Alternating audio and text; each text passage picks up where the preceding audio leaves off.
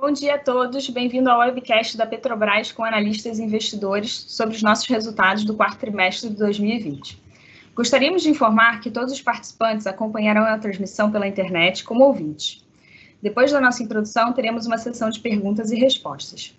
Vocês podem enviar perguntas pelo e-mail petroinvest.petrobras.com.br. Estão presentes conosco hoje Roberto Castelo Branco, presidente da Petrobras, Andréia Almeida, diretora executiva financeira e de relacionamento com investidores, André Chiarini, diretor executivo de comercialização e logística, Carlos Alberto Pereira de Oliveira, diretor executivo de exploração e produção, Marcelo Zenkner, diretor executivo de governança e conformidade, Nicolás Simon, diretor executivo de transformação digital e inovação, Roberto Ardengue, diretor executivo de relacionamento institucional e sustentabilidade, Rodrigo Costa Lima e Silva, diretor executivo de Refino e Gás Natural, Rudimar Lorenzato, diretor executivo de desenvolvimento da produção. Informamos que a apresentação permanecerá disponível ao longo do webcast no nosso site de relacionamento com investidores. Iniciaremos agora ouvindo o presidente da Petrobras, Roberto Castelo Branco. Por favor, Roberto. Obrigado, Carla. Bom dia a todos.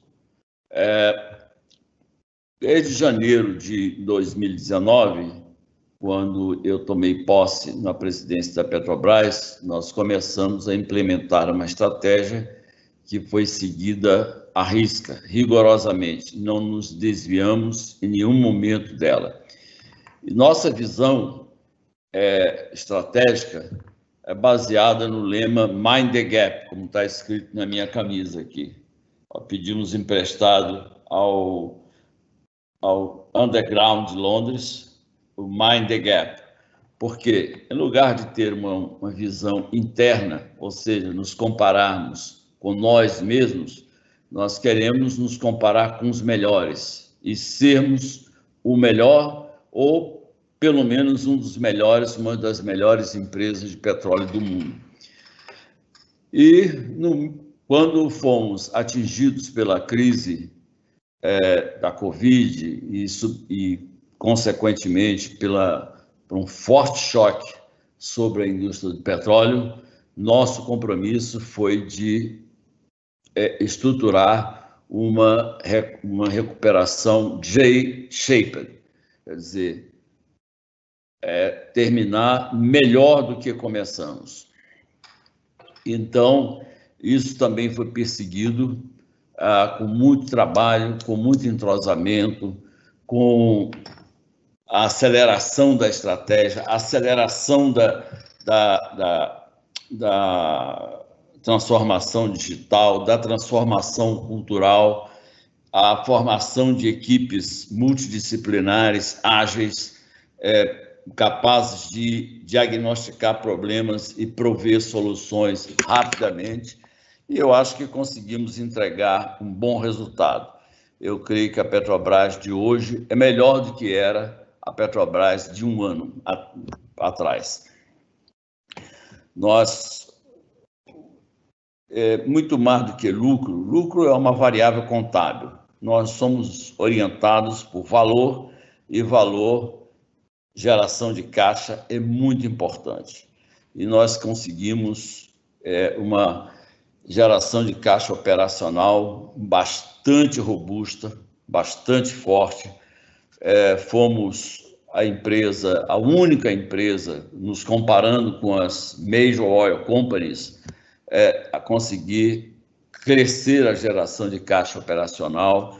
É, em termos de fluxo de caixa livre, o nosso é da ordem de 24,1 bilhões, se nós não de dólares, se nós incluirmos os desinvestimentos, ou 22 bilhões de dólares, 22,1 bilhões de dólares, sem incluir desinvestimentos, foi o melhor, maior do que qualquer major oil company. Isto sendo a Petrobras uma empresa estatal e menor do que elas. É como você entrar numa briga com os braços amarrados para trás. Então, mesmo assim, nós conseguimos entregar um bom resultado. Em várias dimensões, é, reduzimos significativamente os custos across the board, é, iniciativas se multiplicaram em todas as áreas na companhia, áreas corporativas, no, na exploração e produção de petróleo, no refino, no gás e energia. A, o, o, objetivo é reduzir custos e ganhar eficiência. Isso foi feito com é, um resultado muito bom.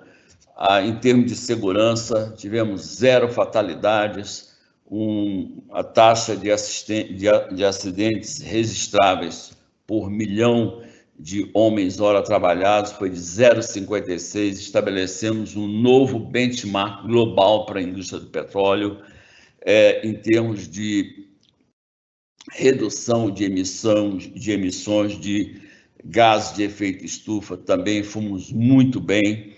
Ah, em programas sociais foram desenvolvidos. Ah, combate à Covid na nossa companhia. Adotamos o home office home office não é uma invenção da Petrobras.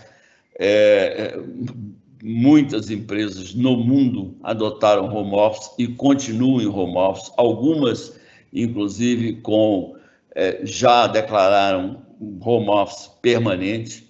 Nós vamos migrar assim que a, a vacinação da população brasileira avançar, assim que tivermos um percentual significativo da população vacinada, o plano seria de migrar para um regime híbrido, parte é, presencial, parte home office. E foi aprovado pela imensa maioria dos nossos empregados nas pesquisas de opinião que nós realizamos.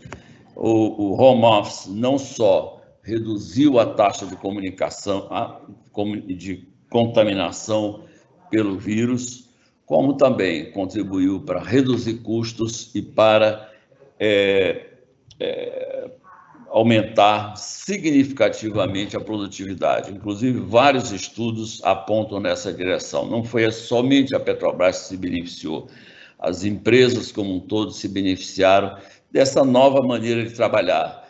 É, o, o mundo é muito dinâmico e ele muda muito mais rapidamente nos dias de hoje. Nós vivemos um mundo que é, é, é movido pela inovação tecnológica e temos que nos adaptarmos rapidamente aos novos tempos. O vencedor não é quem é maior, o vencedor é quem sabe mudar rapidamente de forma inteligente. Isso a Petrobras está conseguindo fazer.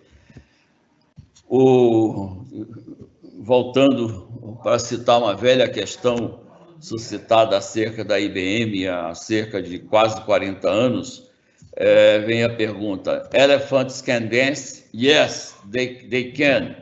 And even fly. o caso da Petrobras. Muita gente cética a respeito da Petrobras. Nós conseguimos é, mostrar que um, um elefante, um, uma empresa gigante, é, que muitos pensam que é um paquiderme é, lento, nós conseguimos fazê-lo dançar e fazer voar. Ah, reduzimos significativamente custos administrativos, lançamos um, um, um, programas de demissão voluntária em que aderiram 11 mil, cerca, mais de 11 mil eh, empregados da Petrobras e suas subsidiárias, Dentro da Petrobras, 6.100 já saíram, outros sairão, outros, outros milhares sairão esse ano, quase 5 mil. E é, to, em todas as áreas, todos foram, é, os custos foram reduzidos. E continuamos como custo, eu costumo dizer, como unha, você está sempre permanentemente aparando, ninguém corta a unha uma vez por ano, nós temos que permanentemente é, estar vigilantes. É, esse assunto de paridade de preços de importação, para mim, é, é, surpreendente, em pleno século XXI, ainda, estamos, ainda dedicarmos tanta atenção para isso. É, o, os combustíveis são commodities, assim como a soja, o minério de ferro, o açúcar, o café, é, o, o, o trigo, uh, o cobre e vários outros são commodities cotadas é, em dólares. Seus preços são formados pela oferta e demanda global e não há como se desviar deles. A, a experiência com a, inovações de é, fugir da, da regra da paridade de preços de importação, a Petrobras já provou, foi desastrosa. Petrobras perdeu 40 bilhões de dólares e tem um outro impacto. A Petrobras é uma empresa, é, nós reduzimos a dívida em quase 36 bilhões de dólares em dois anos, mas ainda é uma empresa muito endividada. Quem deve 75,5 bilhões de dólares, não pode negar isso. E, e a nossa dívida é majoritariamente em dólares. Como é que se vai conciliar obrigações em dólares com receitas em, em reais? O, o outro efeito perverso da, do descolamento da paridade dos preços de importação. É, e no fim das contas, é, existe o Brasil, não é um país onde o, os preços de combustíveis são caros. Eu não estou dizendo isso por meramente por um machismo. Eu estou falando baseado em estatísticas é, disponíveis para qualquer um, públicas, a, a respeito da coleta de preços para 163 países, divulgada pela globalpetrolprice.com, é, em que se vê que a média dos preços do Brasil, seja em diesel, seja gasolina, estão abaixo dos preços globais. É, mais de uma centena, no caso do diesel, mais de uma centena de países têm preços acima dos preços do Brasil. Mesmo se nós corrigirmos pela, pela renda per capita, o Brasil ainda fica ligeiramente abaixo da média global. Então, não existe nenhum exagero no Brasil por isso. Embora alguns impostos sejam elevados, por exemplo, comparando com os Estados Unidos, onde os impostos são baixos, o Brasil tem preços mais elevados. Agora, é, o, o, preço não é, como eu sempre repito, o preço não é caro nem barato, o preço é o preço de mercado. E se o Brasil quiser ser uma economia de mercado, tem que ter preços de mercado. Preços abaixo do mercado geram muitas consequências, algumas previsíveis, outras imprevisíveis, mas todas negativas. Bom, é, o, a Petrobras, o, é, nós propusemos, a diretoria executiva propôs e o conselho é, a, aprovou ontem uma distribuição de dividendos da ordem de 10,3 bilhões de reais a serem pagos no dia 29 de abril.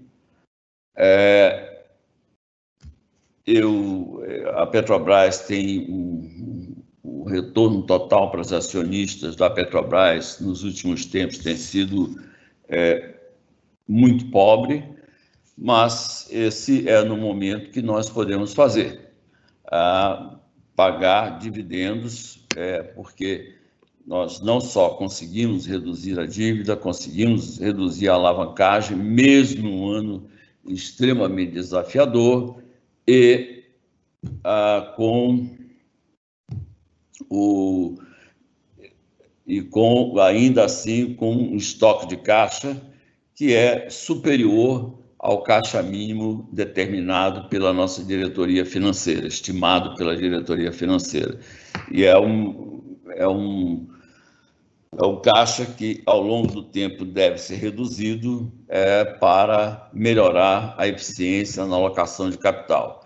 Ah, uma das ações para melhorar o retorno sobre capital investido é, é o foco na redução das necessidades de capital de giro, não só através da, da administração do caixa, como da gestão de estoques. Nós avançamos com a criação da diretoria executiva de comercialização e logística, nós avançamos muito nisso. É, a Petrobras tem futuro como produtor de petróleo. Ah, nós, nós temos um, riquezas, é, aliás, recursos ah, vastos para explorar. É, estamos é, trabalhando em inovações tecnológicas, algumas em estágio avançado, para reduzir o break-even price, para ter a possibilidade de acessar campos ah, que possuem alta concentração de CO2, é, reduzir significativamente os custos de perfuração e completação de postos, poços. Estamos atuando em todas as áreas. É, o plano estratégico 21-25 é, é, prevê a entrada em operação de 13 novos FPCOs. É, no ano passado, mesmo em meio pandemia, nosso time foi capaz de colocar em operação a P71. Duas plataformas é, alcançaram o completaram seu ramp-up em 2020, mesmo com as limitações impostas pela pandemia, que nós somos forçados a reduzir o pessoal a bordo. É, temos inúmeras inovações tecnológicas na companhia já implementadas, por exemplo, o aeroporto virtual, reduzir os custos de transporte aéreo. A Petrobras é uma companhia é, tem 50 mil voos é, mensais. A, o, a implementação do Digital Twins, reforçamos a nossa infraestrutura de computação de alta capacidade, com um, um aumento dramático do, do número de petaflops, que nos proporciona resolver algoritmos mais complexos, é, machine learning, aplicação de inteligência artificial, o que estamos fazendo em todas as áreas da companhia, corporativas e operacionais. Enfim, é, eu fico muito feliz de entregar esse resultado e de ter, de ter uma equipe tão boa, unida, é, times não só da diretoria executiva, mas com gerentes e pessoas é, de, de, escalão mais inferior, é, serem dedicados é, e competentes, trabalhando é, de forma colaborativa entre eles, a integração foi um dos focos da nossa gestão. Então, acho que a Petrobras é, está numa trajetória excelente é, para cumprir com o nosso objetivo de ser a melhor companhia de petróleo e gás do mundo em termos de geração de valor para o acionista, evidentemente com respeito às pessoas, ao meio ambiente, foco na segurança de suas operações, que é muito caro para a gente, e continuar a ser um fornecedor confiável de produtos de alta qualidade para os nossos clientes. Muito obrigado. Eu vou passar a palavra agora para a Andréa, para que faça, dê início à apresentação. Bom, gente, é até difícil de falar depois dessa declaração emocionante do Roberto, né? É, muito feliz de estar aqui também apresentando os resultados, então nós todos estamos muito felizes com os resultados que a gente traz hoje para apresentar para vocês, né? É, e aí, se a gente começar pelo cenário macroeconômico, a gente mostra que realmente a gente teve um ano desafiador, né? Uma redução de 35% do preço do Brent, uma desvalorização de 31% do real frente ao dólar, são cenários de fato desafiadores. Mas, ainda assim, a gente conseguiu de fato apresentar resultados sólidos por conta da nossa reação rápida com a implementação das medidas de resiliência que foram adotadas para enfrentar a crise provocada pelo Covid. A gente nunca saiu da nossa agenda, é, a nossa agenda transformacional sempre foi focada nos nossos cinco pilares estratégicos. E a gente vai mostrar aí nos próximos slides como que a gente cumpriu né, cada uma das nossas promessas ou cada um, ou como que a gente entregou dentro de cada um dos pilares, né? Então, aí no próximo a gente já vê ah, que apesar da crise, a gente teve, como o Roberto falou, uma forte geração de caixa. 2020, a gente alcançou um fluxo de caixa operacional de 29 bilhões de dólares e um fluxo de caixa livre de 22 bilhões de dólares. Apresentamos um ótimo desempenho operacional, com recorde de produção e exportação de petróleo. Também tivemos uma gestão ativa de portfólio muito, muito pujante, com 17 operações de desinvestimento assinadas ou concluídas em 2020, que totalizaram 4,67 bilhões de dólares, com uma entrada de caixa de 2 bilhões. Quando a gente olha para o quarto trimestre, a gente começa a ver uma recuperação dos preços do petróleo no mercado interno, com maiores vendas. Também houveram mais, maiores margens de LP e nafta e melhores margens na exportação de petróleo e óleo combustível, reflexo do que estava acontecendo no mercado internacional. Conseguimos alcançar um fluxo de caixa operacional de 7,1 bilhões de dólares e um fluxo de caixa livre de 5,7. Só no quarto trimestre tivemos uma entrada de caixa de 1 bilhão de dólares com os desinvestimentos. No próximo, a gente já foca na, no, na redução do custo capital. A gente tinha uma meta em 2020 de manter a dívida bruta no mesmo patamar de 19, que era de 87 bilhões de dólares. Mas conseguimos reduzir em 11,6 bilhões de dólares, atingindo o patamar de 76. Também reduzimos a dívida líquida em 15,7 bilhões e com isso a gente conseguiu uma redução expressiva também no pagamento de juros, cerca de 1,3 bilhões de dólares no ano. Também acho que vale destacar aqui é, que em outubro, né, quando a gente fez uma emissão de 10 anos de bonds, a gente conseguiu atingir a menor percepção de risco da empresa. Ou seja, foi a menor taxa histórica de emissão de um bond de 10 anos a 4,4% ao ano. Como o Roberto falou, no próximo slide, a gente continua buscando é, incessantemente custos baixos. Em 2020, a gente conseguiu reduzir em 33% o custo de extração e em 31% o custo de refino. As despesas gerais administrativas diminuíram 38%, sempre buscando eficiência. Também reduzimos o nível de estoque operacional em 8 milhões de barris de petróleo. Continuamos com o programa de desligamento voluntário, alcançado em 2020, alcançando em 2020 a adesão de 11 mil empregados. Destaque do quarto trimestre foi o ganho com a revisão atuarial do plano de saúde dos empregados, que teve um impacto positivo de 2,5 bilhões de dólares. Também queria destacar a otimização dos prédios.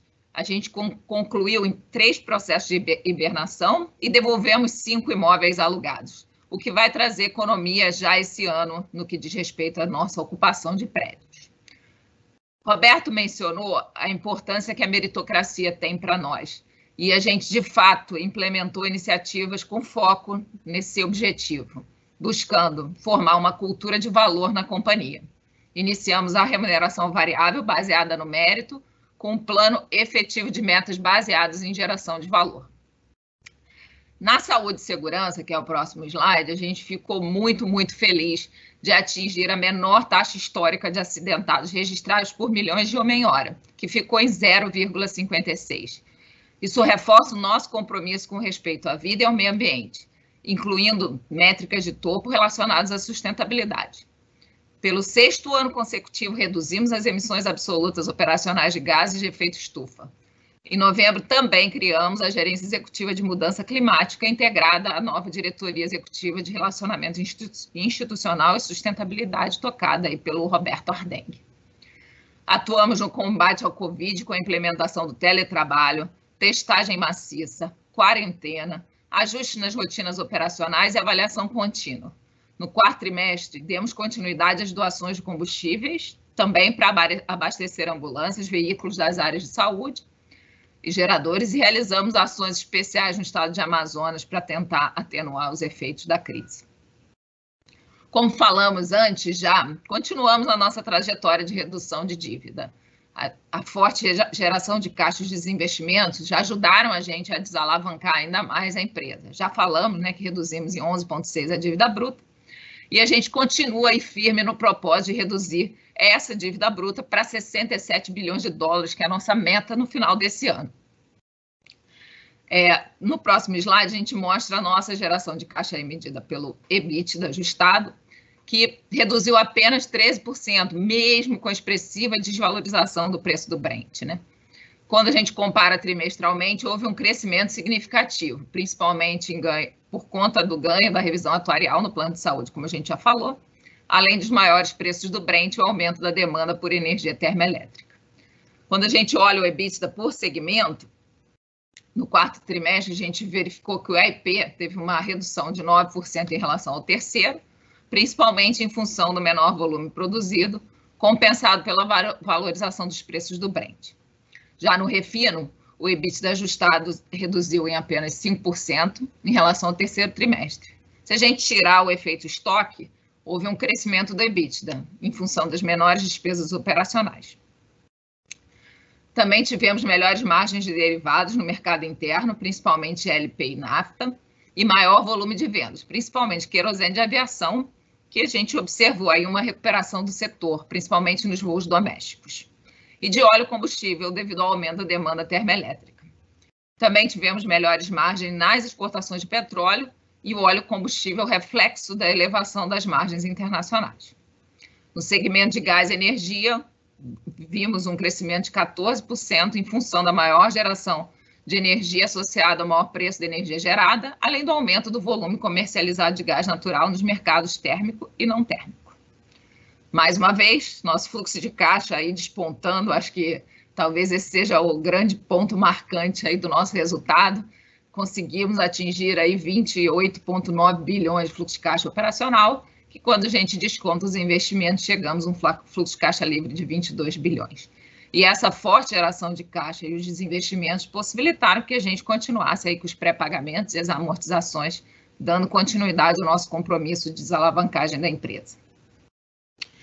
Mesmo num cenário desafiador, como a gente já falou aqui, a gente conseguiu fechar diversas operações de desinvestimento, totalizando 4,15 bilhões de dólares e assinamos 12 contratos de compra e venda de ativos até o momento. Né? Dessas 25 transações, já entraram em caixa 2,16 bilhões. No, no, próximo slide, a gente mostra como é que está a atualização da evolução das fases dos projetos de desinvestimento. Acho que a gente também é importante destacar aqui o trabalho da gestão do passivo da empresa. Né? Então, a gente sempre falou que não importa só a dívida, a gente tem uma outra dívida que está lá nas outras obrigações que diz respeito ao nosso passivo, e a gente tem aqui um slide para falar do passivo atuarial. Então, nós tivemos ações tanto no plano de pensão como no plano de saúde. Na Petros, conseguimos aprovar a implementação do novo PED, né, o Plano de Equacionamento do Déficit, reduzindo o impacto financeiro das contribuições extraordinárias. Obtivemos também a aprovação do Plano Petros 3, com a previsão de abertura para as inscrições a partir de março desse ano. E nos planos pré-70, também realizamos a liquidação parcial antecipada de uma obrigação que a gente tinha com o plano, reduzindo garantias reais, despesas com juros e melhorando a liquidez dos planos. Em relação ao plano de saúde, como a gente já comentou, houve a revisão atuarial alterando as premissas de custeio do plano. No quarto TRI, a gente teve uma reversão relevante do impairment de 6 bilhões de dólares, que foi fruto da melhoria do preço do petróleo, que a gente observou e que a gente mudou aí os preços no plano estratégico 21 25, e também pela revisão do nosso portfólio de projetos. É, o grande impacto, o grande impacto maior, né, o maior impacto se deu realmente nos ativos de água profunda. No quarto trimestre, também apresentamos um resultado líquido recorde, principalmente pela reversão do impairment, o ganho significativo com a revisão atuarial do plano de saúde e a variação cambial também devido à valorização do real frente ao dólar. Também contribuíram para esse resultado a valorização do Brent e a melhora de margem dos derivados e maior demanda por energia termoelétrica. Como o Roberto mencionou, pelo terceiro ano consecutivo, vamos realizar a distribuição de dividendos. Estimamos aí o pagamento em torno de 2 bilhões de dólares referente aos resultados de 2020. Estamos propondo o pagamento do mesmo valor para as ações preferenciais e ordinárias.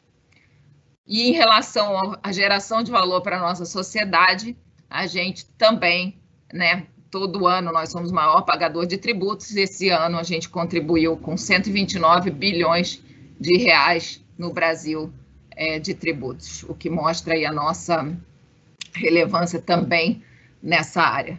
Com isso, muito feliz, eu passo a palavra para o meu amigo Capo.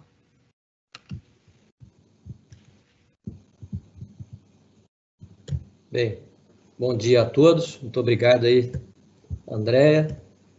É, pode passar o próximo slide, por favor. A gente vê ali a, na capa, a gente viu a plataforma P77, né, que é onde a gente teve o recorde de produção anual no Poço Búzios 12.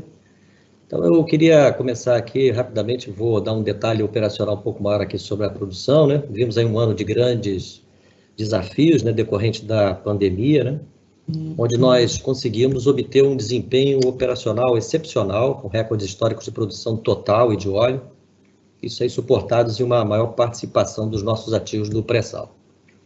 É, obtivemos recorde de produção anual com 2,28 milhões de barris diários de petróleo e LGN e de 2,84 milhões de barris de óleo equivalente por dia de produção total, né? superando as marcas que existiam desde 2015, que eram de 2,23, 2,79 e, mas o que é importante destacar é que esses recordes de agora, né, eles, na realidade, eles estão, que são maiores que os valores anteriores, né, mas eles estão sustentados em uma carteira com maior participação da produção do pré-sal, né?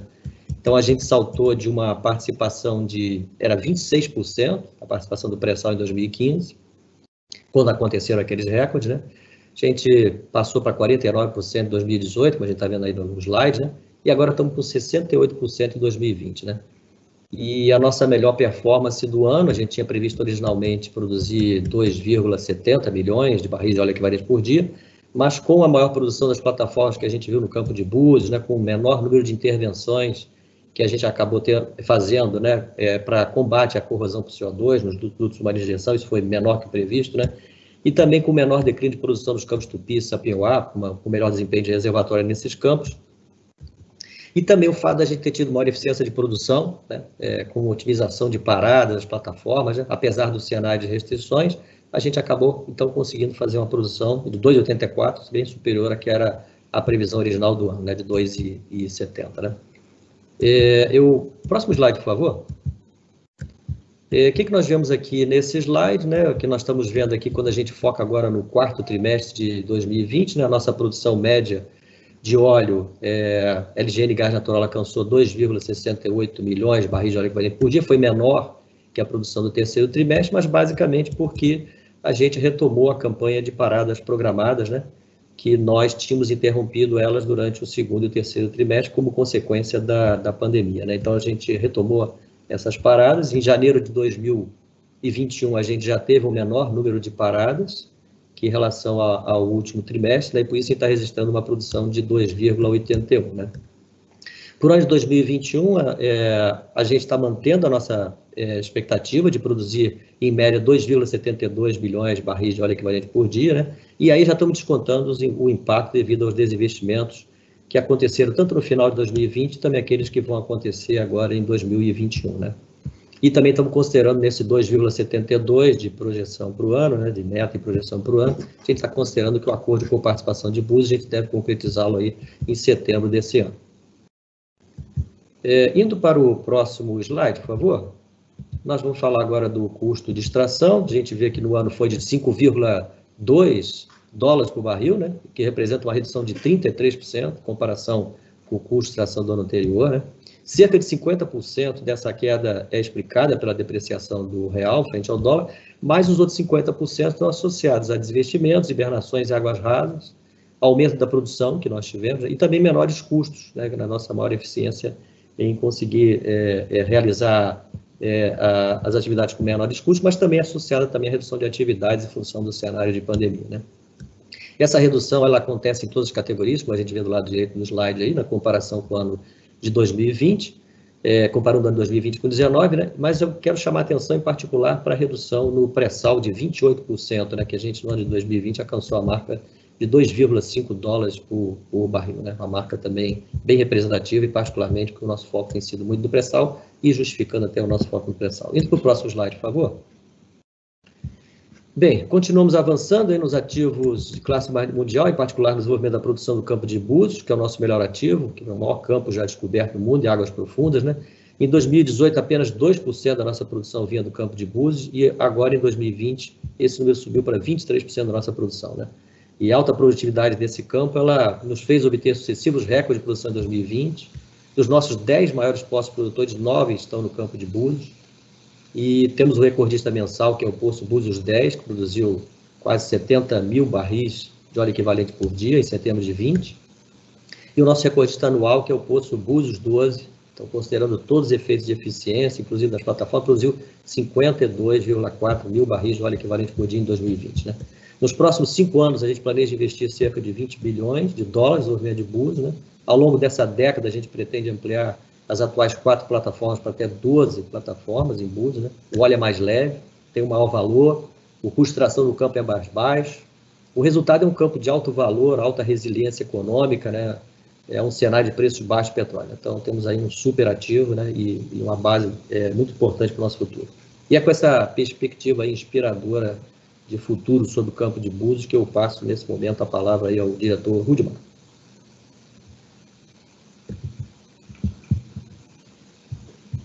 Obrigado, Capo, meu grande e inestimável colega no segmento EP aí, obrigado. É, bom dia a todos, espero que todos estejam bem, com saúde. Dando prosseguimento à fala do Capo, nosso diretor de exploração e produção, vou trazer aqui nesse slide uma atualização da implantação dos módulos, os próximos módulos do, de Búzios, né, nosso, nosso superativo, como disse o Capo o FPSO Almirante Barroso para Búzios 5, que está em construção na China, deve iniciar sua operação em 2022. É, está previsto o início do lifting dos módulos ainda nesse semestre é, na China. Para as instalações submarinas, finalizamos a contratação do EPCI dos dutos rígidos em junho e já temos quatro postos perfurados e um completado. Nesta semana, é um destaque importante, assinamos o contrato, a carta de intenção do afretamento do FPSO Almirante Tamandaré com a SBM, que será a nossa sexta unidade no campo de Búzios e a maior unidade de Búzios e da Petrobras, terá uma capacidade de processamento de 225 mil barris por dia e deve iniciar a operação em 2022. Em relação à contratação das duas unidades próprias de bus, a, de número 7, a P78, e a oitava, a P79, recebemos as propostas comerciais agora em fevereiro e iremos iniciar a etapa de negociação da licitação, conforme a, a legislação, e a nossa expectativa é de encerrarmos a contratação ainda no, nesse semestre de 2020. Estamos avançando nas contratações de sistemas submarinos e dos sistemas e dos, dos serviços e equipamentos de postos para os módulos de Búzios 6, 7 e 8. A contratação das, Natal, das árvores de Natal submarino estão em andamento e a previsão de assinatura ainda no segundo trimestre de 2021. Também é importante destacar que temos agora em fevereiro o início da contratação das sondas que atenderão os novos projetos de BUS. Gostaria de enfatizar neste momento que nossa experiência de mais de 10 anos em projetos de, do pré-sal, nós melhoramos, revisamos nossa estratégia de ida ao mercado, notadamente no que se refere à pré-qualificação dos nossos fornecedores, muito importante na qualidade dos investimentos, bem como nos nossos processos internos de contratação, buscando mais agilidade e, por consequência, termos menor tempo de implantação dos projetos, muito importante na, na captura de valor. Próximo slide, por favor. Nesse slide, temos os principais destaques dos demais projetos de desenvolvimento da produção. À esquerda, vemos as unidades que entraram em operação nos últimos dois anos, de 2018 a 20, com destaque para as principais realizações que ocorreram ao longo do ano 2020. Como comentei nos webcasts anteriores, apesar das restrições impostas pelo Covid, no que se refere a número de pessoas embarcadas nas unidades, tivemos avanços no comissionamento e na interligação dos postos, e em 2020 interligamos mais nove, nove postos produtores para compor esses 36 postos que hoje estão em produção nessas unidades. Em junho, tivemos o primeiro óleo da P70, quinta unidade replicante, que está instalada no campo de Atapu. Em outubro, tivemos o primeiro gás dessa, dessa unidade. em 2020, mais duas unidades atingiram o topo de produção, em janeiro a P77 e em julho a P67. Neste momento, somente, como mostra o, slide, né, somente a P68 e a P70 ainda não atingiram o topo de produção, mas que deve ocorrer ao longo deste ano. Em Búzios, tivemos um excelente desempenho é, operacional das unidades, com a ampliação da capacidade de produção dessas unidades, conforme nossos melhores estudos de engenharia, e, claro, pelo alto potencial de produção dos postos do reservatório, como destacou o Capo é, no slide final dele. As quatro unidades hoje de Búzios né, representam cerca de 23% da produção da Petrobras em 2020. É, é importante também destacar nesse momento que os resultados positivos que atingimos no nosso programa de integridade de dutos, devido ao desenvolvimento de novas ferramentas e tecnologias de inspeção de dutos submarinos suscetíveis ao efeito do CO2, e tivemos em 2020, com isso, menor número de intervenções em relação ao previsto, que impactou positivamente a nossa produção. Para 2021, temos a, a expectativa de novas tecnologias desenvolvidas em conjunto com os nossos fornecedores nessa área. No quadro à direita, mostro novamente o cronograma de entrada em operação das 13 unidades nos próximos cinco anos, destacadas aí pelo, pelo Roberto na sua abertura, sendo 11 no pré-sal e duas no pós-sal. Para este ano, temos prevista a entrada de duas unidades, Sépia e Mero 1. A unidade Sépia, o FPSO Carioca, já chegou da China, está hoje no estaleiro Brasfels, em Angra dos Reis onde nós estamos finalizando as atividades de integra integração e comissionamento, e a seguir haverá, haverá o deslocamento dessa, dessa, dessa unidade para, para alocação. É, Mero 1 está iniciando as atividades de comissionamento na China e tem previsão de iniciar a, a produção somente no final de 2001. Também neste ano, temos a expectativa de encerrar a fase de contratação do FPSO do Integrado e Parque das Baleias, e Mero 4, é, previsto a assinatura no segundo semestre de 2021.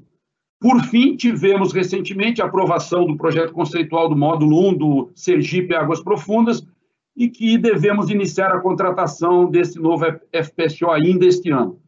Obrigado a todos pela atenção. Estejam bem. Vou passar a palavra para o diretor André Chiarini, do ADCIL. Muito obrigado, Dilma. Bom dia a todos. Também estou muito feliz em dividir com vocês alguns dos resultados que a gente teve na Diretoria de Comercialização e Logística. A Diretoria de Comercialização e Logística foi criada a partir da aprovação do Conselho de Administração em março de 2020, já durante a pandemia, com o objetivo de contribuir comercialmente, fomento a competitividade da Petrobras e também em garantir maior integração da cadeia, o que no ano normal já seria um senhor desafio, e no ano como 2020 posso garantir para vocês foi bastante especial. Por favor, próximo slide.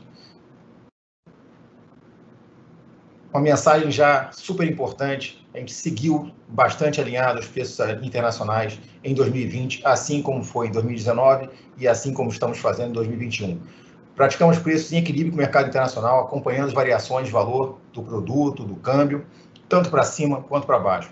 Alguns exemplos, por exemplo, em, em a gasolina nós demos 38 reajustes, 19 reajustes para baixo e 19 para cima. Chegamos a operar na gasolina com 20%, preço 20% mais barato do que o de 2019, de fechamento, no primeiro semestre, e depois, no segundo semestre, recuperamos, subindo de acordo com a volta da demanda, outros 20%, fechando o ano, portanto, é, com 4% abaixo do preço praticado em 31 de dezembro de 2019.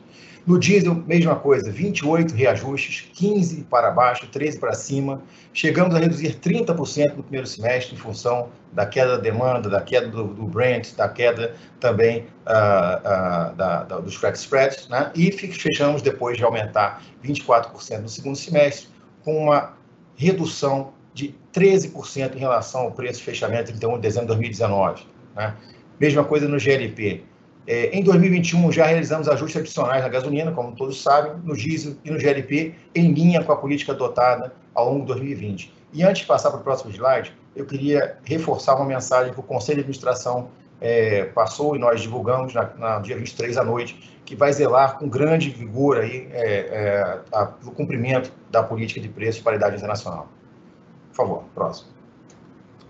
Tivemos um excelente resultado também ah, no segundo semestre, porque, em geral, no quarto trimestre, a sazonalidade deveria levar os nossos volumes para baixo, né? e mesmo assim conseguimos, com a atuação do time de comercial do mercado interno, ah, elevar as vendas de derivados no país, tanto de diesel quanto de outros derivados. Ah, ficamos muito bem em relação também ao, ao, terceiro trimestre de 2020, mas também, também em relação ao quarto trimestre de 2019.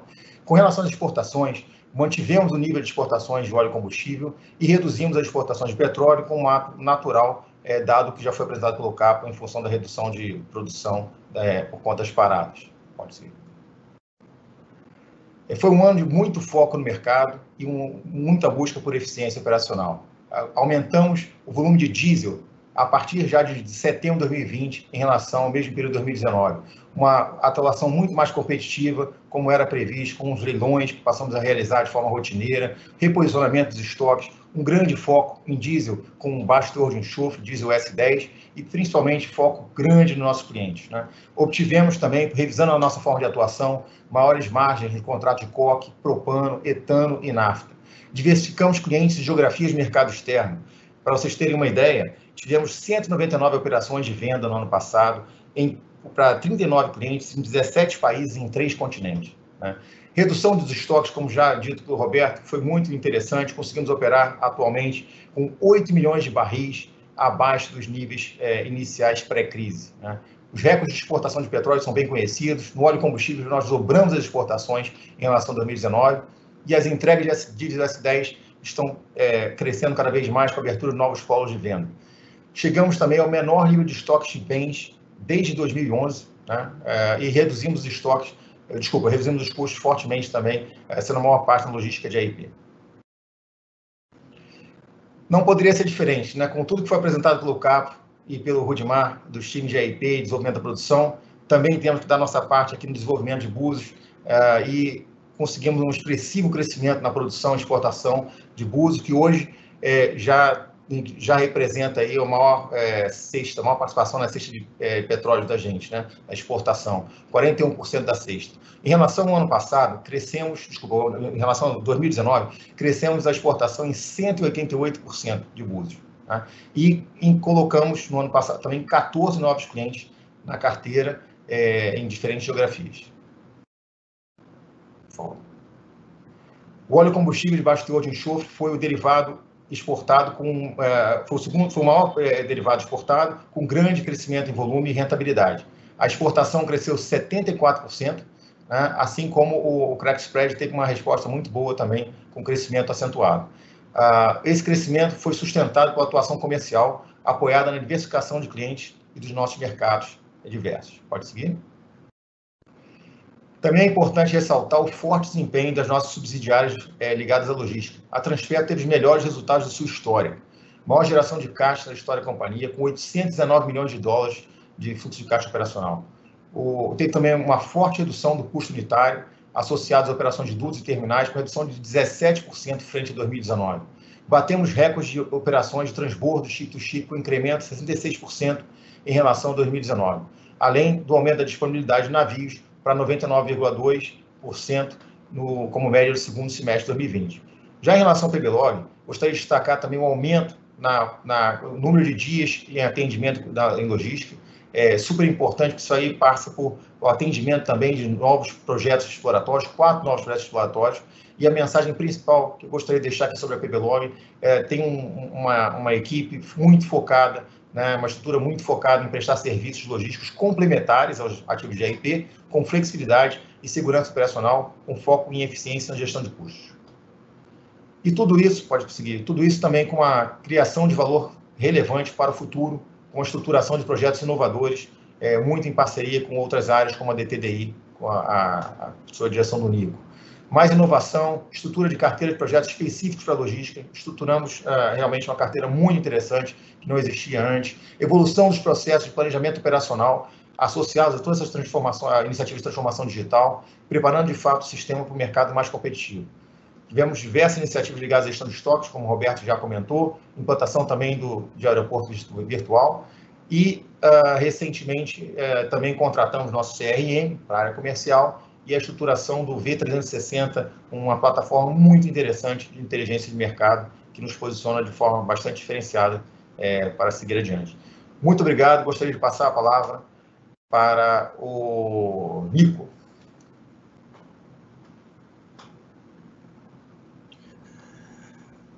Oh, desculpa, não. Para passar a palavra para o diretor Rodrigo Costa. Obrigado aí, André. Bom Foi dia bom, a todos. tá, tá ótimo aí. Obrigado. Bom dia a todos. Eu vou iniciar aqui com o desempenho operacional do Refino. Né? Então a gente pode avançar para o próximo slide. E aqui a gente pode ver no canto esquerdo né, que ao longo dos últimos anos a disponibilidade operacional do parque ela apresentou um aumento significativo, resultado das ações de predição de falhas implementação do sistema de monitoramento de saúde dos nossos ativos. Este nível de disponibilidade que nós alcançamos em 2020, no patamar de 96,7, posiciona a nossa companhia no primeiro quadrante dos melhores refinadores do mundo. Né? Vemos aqui também que o fator de utilização do nosso parque, a despeito da sua significativa redução no segundo trimestre em função dos efeitos da pandemia, retornou para o patamar de 80% em média no segundo semestre. Dessa forma, nós fechamos o ano de 2019 em 79% e isso representa dois pontos percentuais acima do ano de 2019. Né? Vimos aqui também nesse slide que em 2020 a gente alcançou o patamar de 94% de processamento de óleo nacional. E aqui é muito importante a gente destacar o recorde de processamento do óleo do pré-sal, que nós alcançamos 52% da carga total do refino em 2020. Né? Se a gente comparar com o ano de 2019, isso representa um acréscimo de 10 pontos percentuais. Isso aqui é resultado de muito esforço de todo o nosso time do Refino para adequar o nosso parque ao perfil da nossa produção de, do nosso segmento de IP, o que favorece nossa margem, uma vez que o óleo do pré-sal ele vai ter um maior rendimento que permite maiores produções de diesel e de gasolina. Se nós avançarmos para o próximo slide, a gente pode ver que toda essa elevada disponibilidade com um perfil flexível do nosso parque nós temos como consequência o aumento da produção de derivados com maior valor agregado e uma oportunidade de venda, como o diretor André é, comentou na, na sessão anterior. E aqui a gente tem um destaque no quarto trimestre de 2020 para o crescimento da produção de diesel em 10% e de óleo combustível em 20% em relação ao quarto tri do ano de 2019. Como a gente pode ver no gráfico aqui da produção de diesel S10, a gente vê aqui um patamar de 368 mil barris por dia, 28% acima do mesmo período do ano anterior, e em linha com o terceiro trimestre de 2020. No ano, a produção alcançou o patamar de 331 mil barris por dia, o que representa aproximadamente 50% da nossa produção de diesel do nosso parque. Desde julho a gente tem tido recordes sucessivos na produção de diesel S10 e aqui no quarto trimestre a gente alcançou um recorde de 408 mil barris por dia no mês de outubro, com destaques para a Replan, para a Refap, para a RPBC e a Regap. Quando nós olhamos o nosso perfil na produção de óleo combustível, a gente pode observar um aumento na produção de bunker de baixo teor de enxofre, bem como de óleo combustível de exportação de baixo teor de enxofre. E aqui a gente mostra que nós estamos em sintonia com a captura da oportunidade da regulação internacional que limita o teor de enxofre para combustíveis de transporte marítimo, que entrou em vigor em janeiro de 2020. Se nós avançarmos para o próximo slide, aqui a gente pode ver né, a nossa performance em termos de custo operacional do refino. E aqui a gente vê que nós processamos um maior volume de carga fresca, cerca de 2% a mais, com um custo 9,4% menor comparado ao ano anterior. E aqui essa redução, a gente pode destacar que ela foi ancorada principalmente por menores custos de pessoal, fruto das nossas ações de redução de horas extras e de otimização de efetivo. Então, se a gente puder resumir o nosso desempenho do Refino em 2020, a gente operou com uma maior eficiência dos nossos ativos e, ao mesmo tempo, nós atingimos o menor nível de taxa de acidentes registráveis nas nossas operações. Alcançamos o patamar de 0,34 quando nós olhamos a nossa taxa de acidentes registráveis. Isso é um novo marco em termos de segurança e, como nosso presidente Roberto falou, a segurança operacional é o valor, é a base para todas as nossas operações. Avançando para o próximo slide, aí agora eu comento um pouco sobre o desempenho das nossas operações de gás e energia. E aqui a gente teve uma forte recuperação da demanda no quarto trimestre, o diretor André também comentou isso, que foi principalmente puxado pela, pelo maior volume no mercado termoelétrico. Aqui nós vimos que o Sistema Interligado Nacional apresentou uma elevação da carga de 66 gigawatts para 71 gigawatts no quarto trimestre, em função né, de uma baixa, e aí associado a uma baixa afluência em relação aos reservatórios do país. Além disso, a gente viu uma recuperação da atividade industrial que elevou o consumo no mercado não termoelétrico. E quando a gente olha o comportamento do nosso portfólio de oferta, aqui a gente observa a flexibilidade que foi fundamental para atender os nossos compromissos diante de um cenário de extrema volatilidade nesse segmento. No primeiro semestre, a gente teve uma queda de quase cerca de 30% no mercado de gás, o que, que nos fez nos movimentar muito rápido, zerando nossas importações de GNL e reduzindo a importação aos mínimos contratuais da Bolívia. Já quando a gente olha no segundo semestre, a gente foi para um outro extremo, aonde a gente teve uma subida forte do mercado e a gente retornou a nossa importação da Bolívia para os máximos contratuais e aumentamos a importação de GNL, atingindo aí um pico de 23 cargas no quarto trimestre.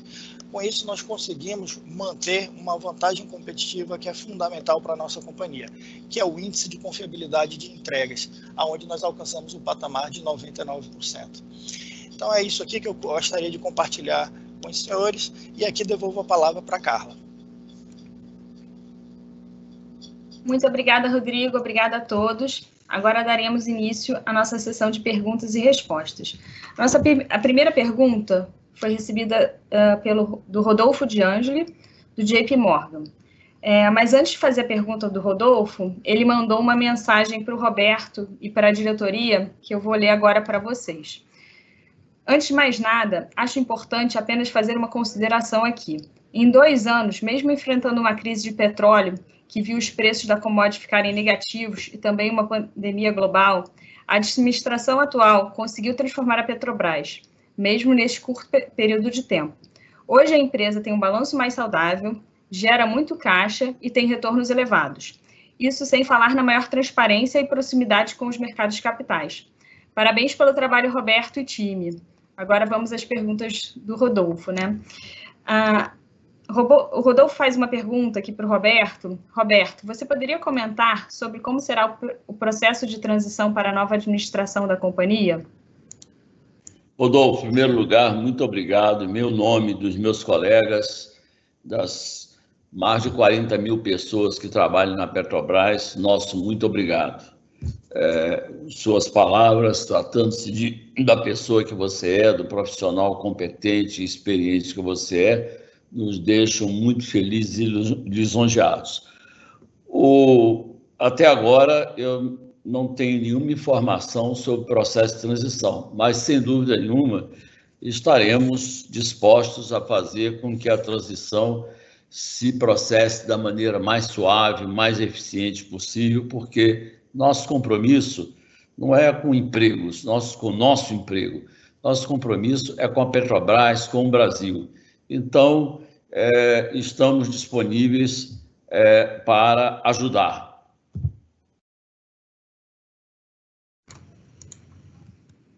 Obrigada, Roberto. A próxima pergunta vem do Luiz Carvalho, do UBS.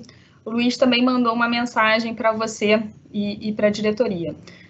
Vou ler a mensagem agora. Antes de entrarmos nas perguntas, eu gostaria de aproveitar a oportunidade para reforçar nossa visão positiva sobre o trabalho que foi feito em termos de estratégia e governança, conduzido pelo Roberto nesses últimos dois anos. Muito bem feito seu trabalho na nossa visão. Aí a primeira pergunta dele, Roberto, é para você. A empresa tem sido capaz de acompanhar a paridade de importação, mesmo com a depreciação cambial e o rally de preços do petróleo.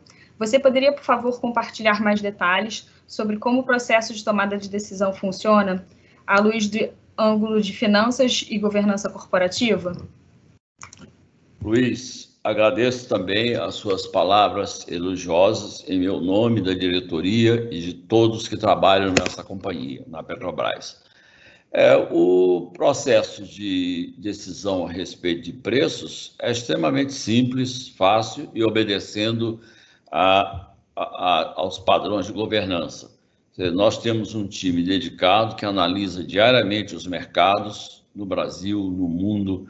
É, todas as nossas decisões são data-driven, nós não tomamos decisões com baixo de achismo, nós vemos a evolução dos preços, é, é, comparativamente com os preços domésticos, as tendências.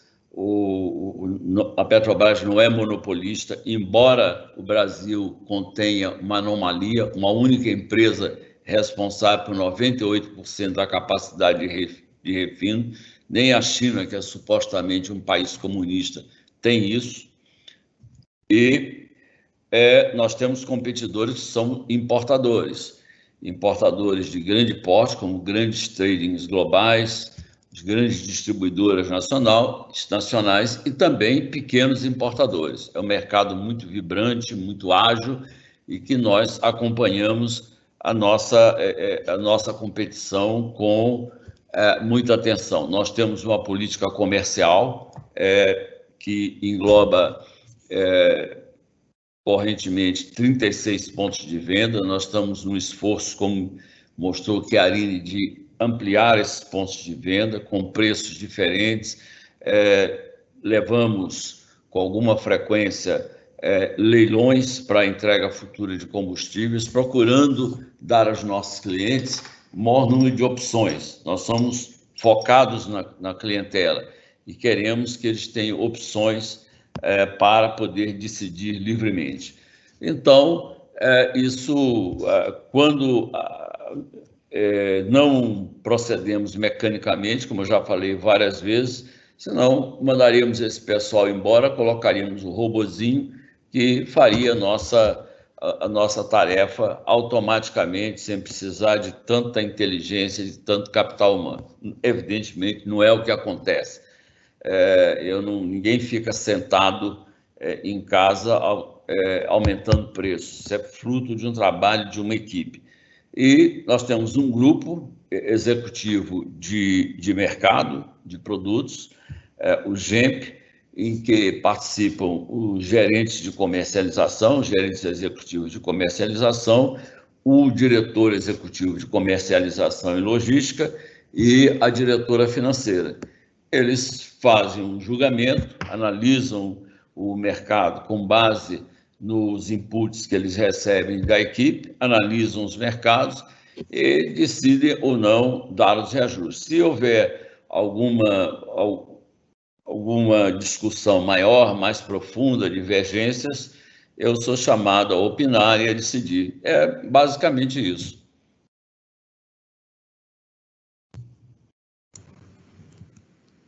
Roberto, a próxima pergunta vem do André Achen, do Itaú BBA. Ele também mandou uma mensagem para você e para a diretoria. Vou começar ali agora. Em primeiro lugar, gostaria de parabenizar Roberto e toda a equipe pela gestão nos últimos dois anos. A empresa fez grandes avanços em seu esforço de desalavancagem, no programa de venda de ativos e na transparência, e a transparência como um todo melhorou tremendamente. E a primeira pergunta também é para o Roberto. Roberto, é, minha pergunta é em relação ao futuro da Petrobras. Você poderia comentar quais são as suas expectativas em relação ao programa de venda de ativos e, mais especificamente, as refinarias? Ainda sobre esse assunto, você poderia comentar se alguma das partes interessadas cancelou, alterou seu lance inicial ou interesse nas últimas semanas? Luiz, muito obrigado pela, pelas suas palavras. Eu digo em nome, meu próprio nome, da diretoria e dos empregados da Petrobras. Quanto ao futuro, eu não, não devo nem posso opinar. Eu não, é, agora em março, eu abandone, eh, deixarei o cargo de presidente da Petrobras, cabem aos que me eh, sucederem definir, tomar ações para o futuro. Então, eu prefiro não opinar em nada. Quais são os desafios, o que, que, que, que deve ser feito, o que, que não deve ser feito. Absolutamente. Isso não é assunto meu. Eu apenas, como brasileiro, continuarei como uma pessoa que gosta muito dessa companhia, que conhece seu potencial, continuarei a torcer para que ela se mantenha numa trajetória virtuosa. Ah, o, quanto aos, eh, aos, aos proponentes de, é, para é, comprar as refinarias, é, eu vi manifestações de preocupação apenas, mas até o momento não houve nenhuma desistência.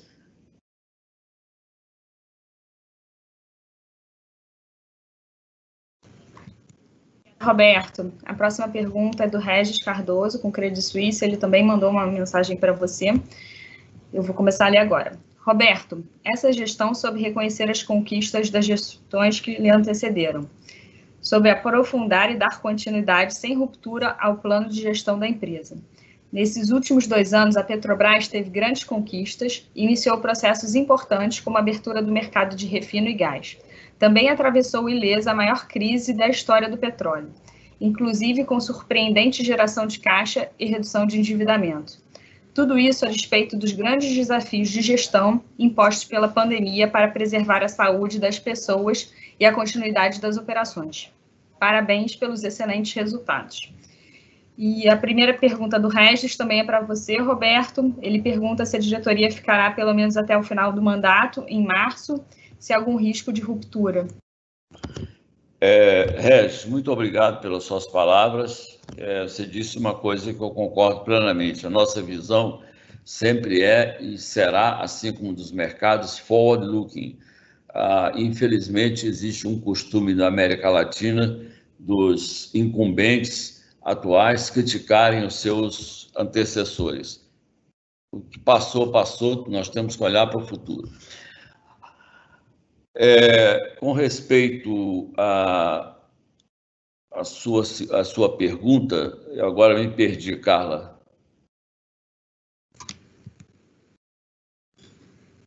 É, a pergunta é sobre se a diretoria ficará. Ah, não, sim. A diretoria não sairá, ela cumprirá até o fim do seu mandato, não há debandada não há. É, é, o, os diretores são pessoas altamente responsáveis, são profissionais é, reconhecidos pelo mercado, é, têm um forte compromisso com a Petrobras. Não vai haver isso. Todos continuarão a trabalhar como sempre trabalharam, com o mesmo ânimo de sempre. Depois, é, aguardamos, a, eles aguardarão a, as decisões que forem tomadas. Obrigada, Roberto. A próxima pergunta é do Bruno Montanari, do Morgan Stanley. Ele também mandou uma mensagem uh, ah, para você. Ele dá parabéns por um ano sólido e de forte geração de caixa. Acho que essa conquista espelha o sucesso da estratégia traçada pelo management da companhia sob a liderança do Roberto e implementada por uma diretoria de primeira linha. A primeira pergunta também é para você, Roberto. É, Roberto, pensando na estratégia que você traçou para a Petrobras quando chegou na companhia, em que etapa você diria que a companhia está? Entendo que muita coisa boa já foi feita, mas que tem também muitos projetos ainda que levarão a Petrobras para um patamar diferenciado. Você diria que está no meio do caminho, mais perto do final, ou ainda é um longo caminho para a companhia percorrer? Bruno, muito obrigado pelas suas palavras elogiosas. Esses comentários feitos por vocês são uma das melhores recompensas que eu, os diretores e as equipes da Petrobras podem obter.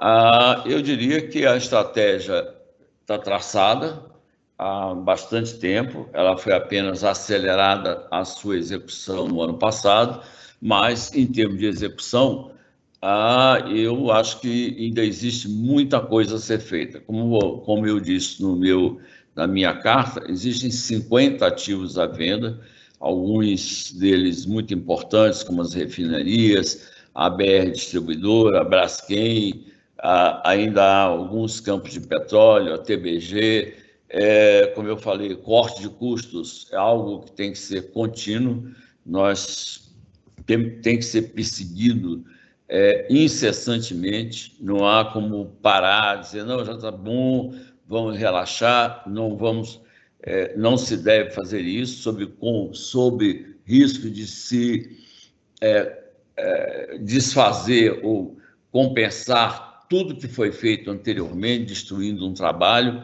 É, existe muita coisa a ser feita também na transformação digital, mas está em plena execução, rapidamente mas ainda falta muito. Ah, e acho que são esses as. Eu não vejo necessidade de mudanças no, no, no, no plano estratégico e a execução, sim, a, ela tem que, é, se for respeitada a mesma estratégia, a sua execução terá que continuar a ser executar, a ser levada a efeito em ritmo acelerado. É, no questão de respeito ao meio ambiente, nós temos planos, temos estudos é, é, que nós devemos divulgar no futuro, é, no sentido de avançar muito mais no, na, na, na transição energética para a, protege, nos proteger da mudança climática a mudança climática é algo que deve ser levado a sério, mas deve ser é, levada, a, a, deve ser conduzida de forma responsável, porque o petróleo é ainda uma, uma alavanca muito importante da economia global. É, isso não pode ser desprezado. O petróleo ainda continuará a ser importante por muitos anos a Petrobras dispõe de um potencial de crescimento fantástico que poucas companhias de petróleo no mundo têm. É, e nós vamos continuar os programas sociais que nós começamos, é, desviamos a Petrobras de patrocínios é, equivocados, é, de baixo ou nenhum retorno social, para focá-los em assuntos ligados ao meio ambiente e educação. A educação é uma das grandes fraquezas do Brasil. Nós temos focado na educação da primeira infância e agora com um programa é, Educação Digital para a Prosperidade, nós, a companhia pretende a, dar uma contribuição importante para que a, crianças e jovens de estudantes do ensino médio ah, sejam, possuam uma forte educação digital, extremamente necessária no mundo moderno, e, aliás, conta com um mercado enorme no Brasil. Nós temos deficiências na oferta de profissionais eh, de tecnologia da informação, isso é evidente. Então, a nossa contribuição para é dar um futuro melhor para crianças de famílias de baixa renda. É isso.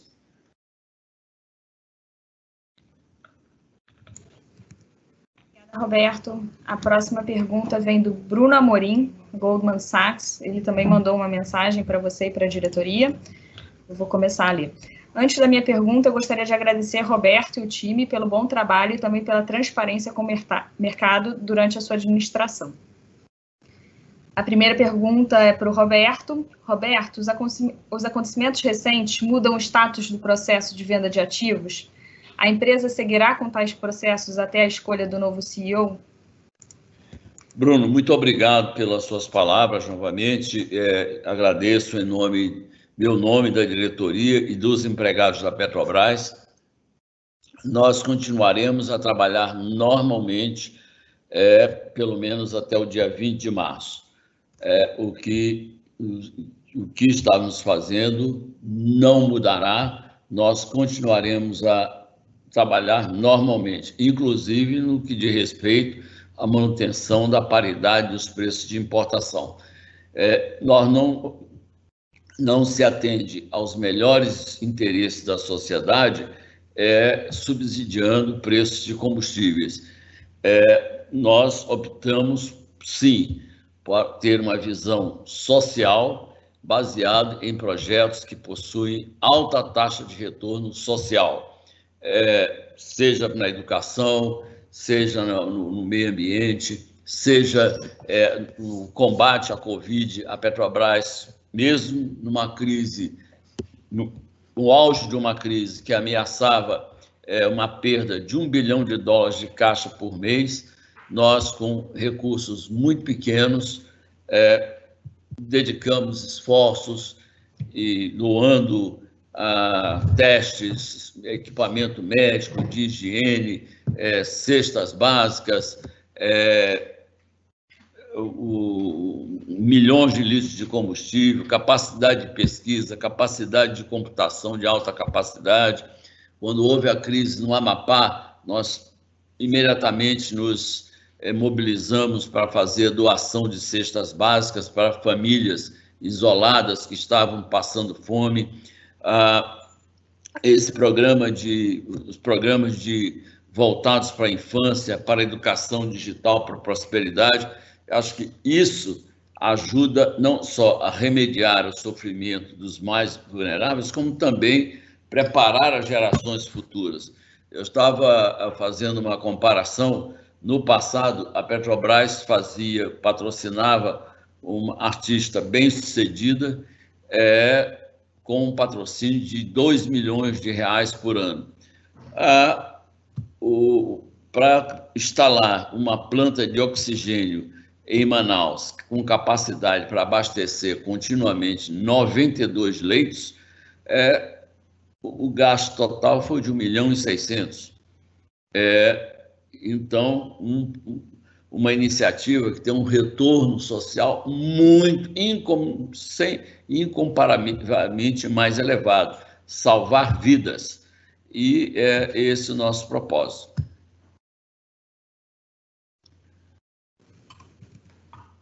Roberto, a próxima pergunta é do Gabriel Fonseca, da XP. Ele também mandou uma mensagem ao Roberto e à diretoria. É, vou, vou, começar a ler a mensagem. Antes de tudo, queria deixar registrado meus parabéns ao Roberto e ao time que ele teve capacidade de formar e liderar, pelo excelente trabalho no comando da Petrobras e pelo delegado que deixam para a companhia. Uh, ele faz uma pergunta para o Chiarini e para o Rodrigo, e vocês poderiam comentar sobre o balanço de oferta e demanda de derivados de petróleo? Em particular, em que nível está a taxa de utilização do parque de refino? Podemos afirmar que já ocorreu normalização dos impactos da Covid-19 sobre a demanda de combustíveis no mercado brasileiro? A companhia está tendo que realizar importações de derivados como gasolina e óleo diesel? Se sim, poderia comentar sobre a magnitude dessas importações quando comparadas aos resultados recentes divulgados pela companhia? Bom, eu queria agradecer ao Gabriel pela, pelos comentários, em meu nome, da diretoria e dos empregados. É, esse tema que ele toca é interessante porque é alvo de muitas fake news que nós exportamos petróleo para importar combustíveis de propósito. Então, eu peço ao Chiarini e ao Rodrigo que respondam. Perfeito, Roberto. Gabriel, também muito obrigado pelas suas palavras e obrigado também pela pergunta. Eu vou começar abordando a pergunta sobre normalização das vendas pré-pandemia. Sobre a demanda de combustível no mercado brasileiro, já superamos certamente os níveis pré-Covid. Segundo dados da ANP, no comparativo entre o quarto trimestre de 20 e o quarto trimestre de 2019, houve um crescimento de 4,2% nas vendas de diesel B no mercado de distribuição. Para a gasolina C, o aumento foi de 2,2%. No caso já da Petrobras, em janeiro de 21, nossas vendas de diesel A foram 18,8 maiores do que em janeiro de 20, com destaque para as vendas de diesel A S10, com baixo teor de enxofre, que cresceram 37,5% em relação ao ano anterior. No caso da gasolina A, em janeiro de 21, nossas vendas foram 8,5% maiores do que em janeiro de 20, a um, um belo crescimento. O, o, lado negativo, por enquanto, de, de, retorno de demanda fica com o querosene de aviação. Né? A gente teve um aumento de 78,1% das vendas de QAV em relação ao terceiro TRI de 20, em decorrência, sobretudo, da recuperação da movimentação aérea após flexibilização de algumas das restrições impostas pela Covid.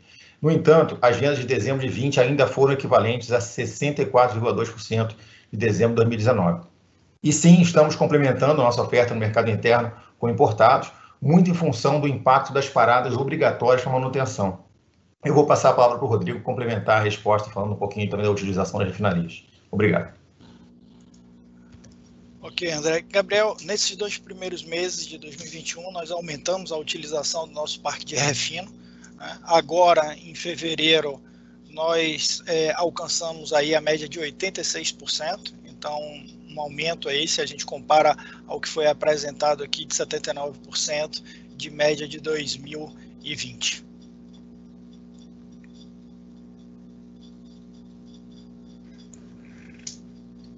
Obrigada, Rodrigo. Obrigada, Chiarine. Obrigada, Roberto. Uh, com a pergunta do Gabriel, a gente encerra agora essa sessão de perguntas e respostas. Caso uh, existam algumas perguntas adicionais, elas podem ser enviadas ao nosso time de RI passo a palavra agora para o Roberto, para os seus comentários finais. Por favor, Roberto. Muito obrigado, Carla. É, eu só me resta agradecer aos analistas e investidores que sempre nos acompanharam. É, sua contribuição foi muito importante ao longo desses dois anos, com observações, com sugestões, com críticas. Nós sempre procuramos manter um diálogo franco, é, com o máximo de transparência possível.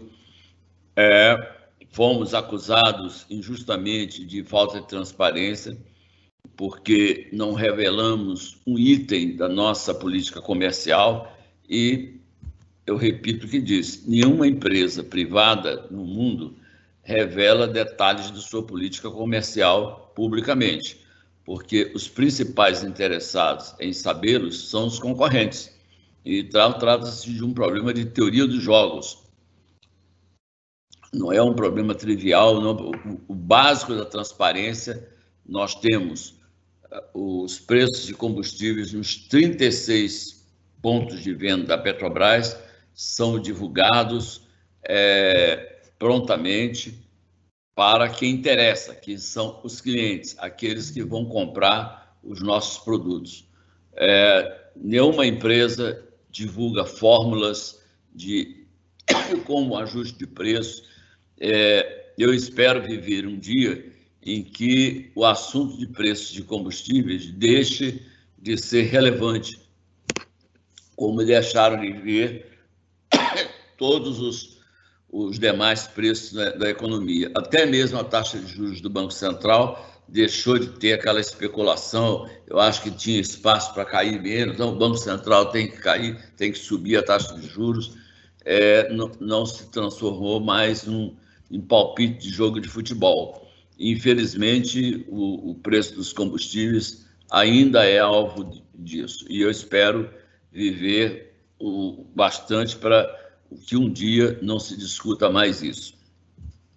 E, e tenhamos maior normalidade.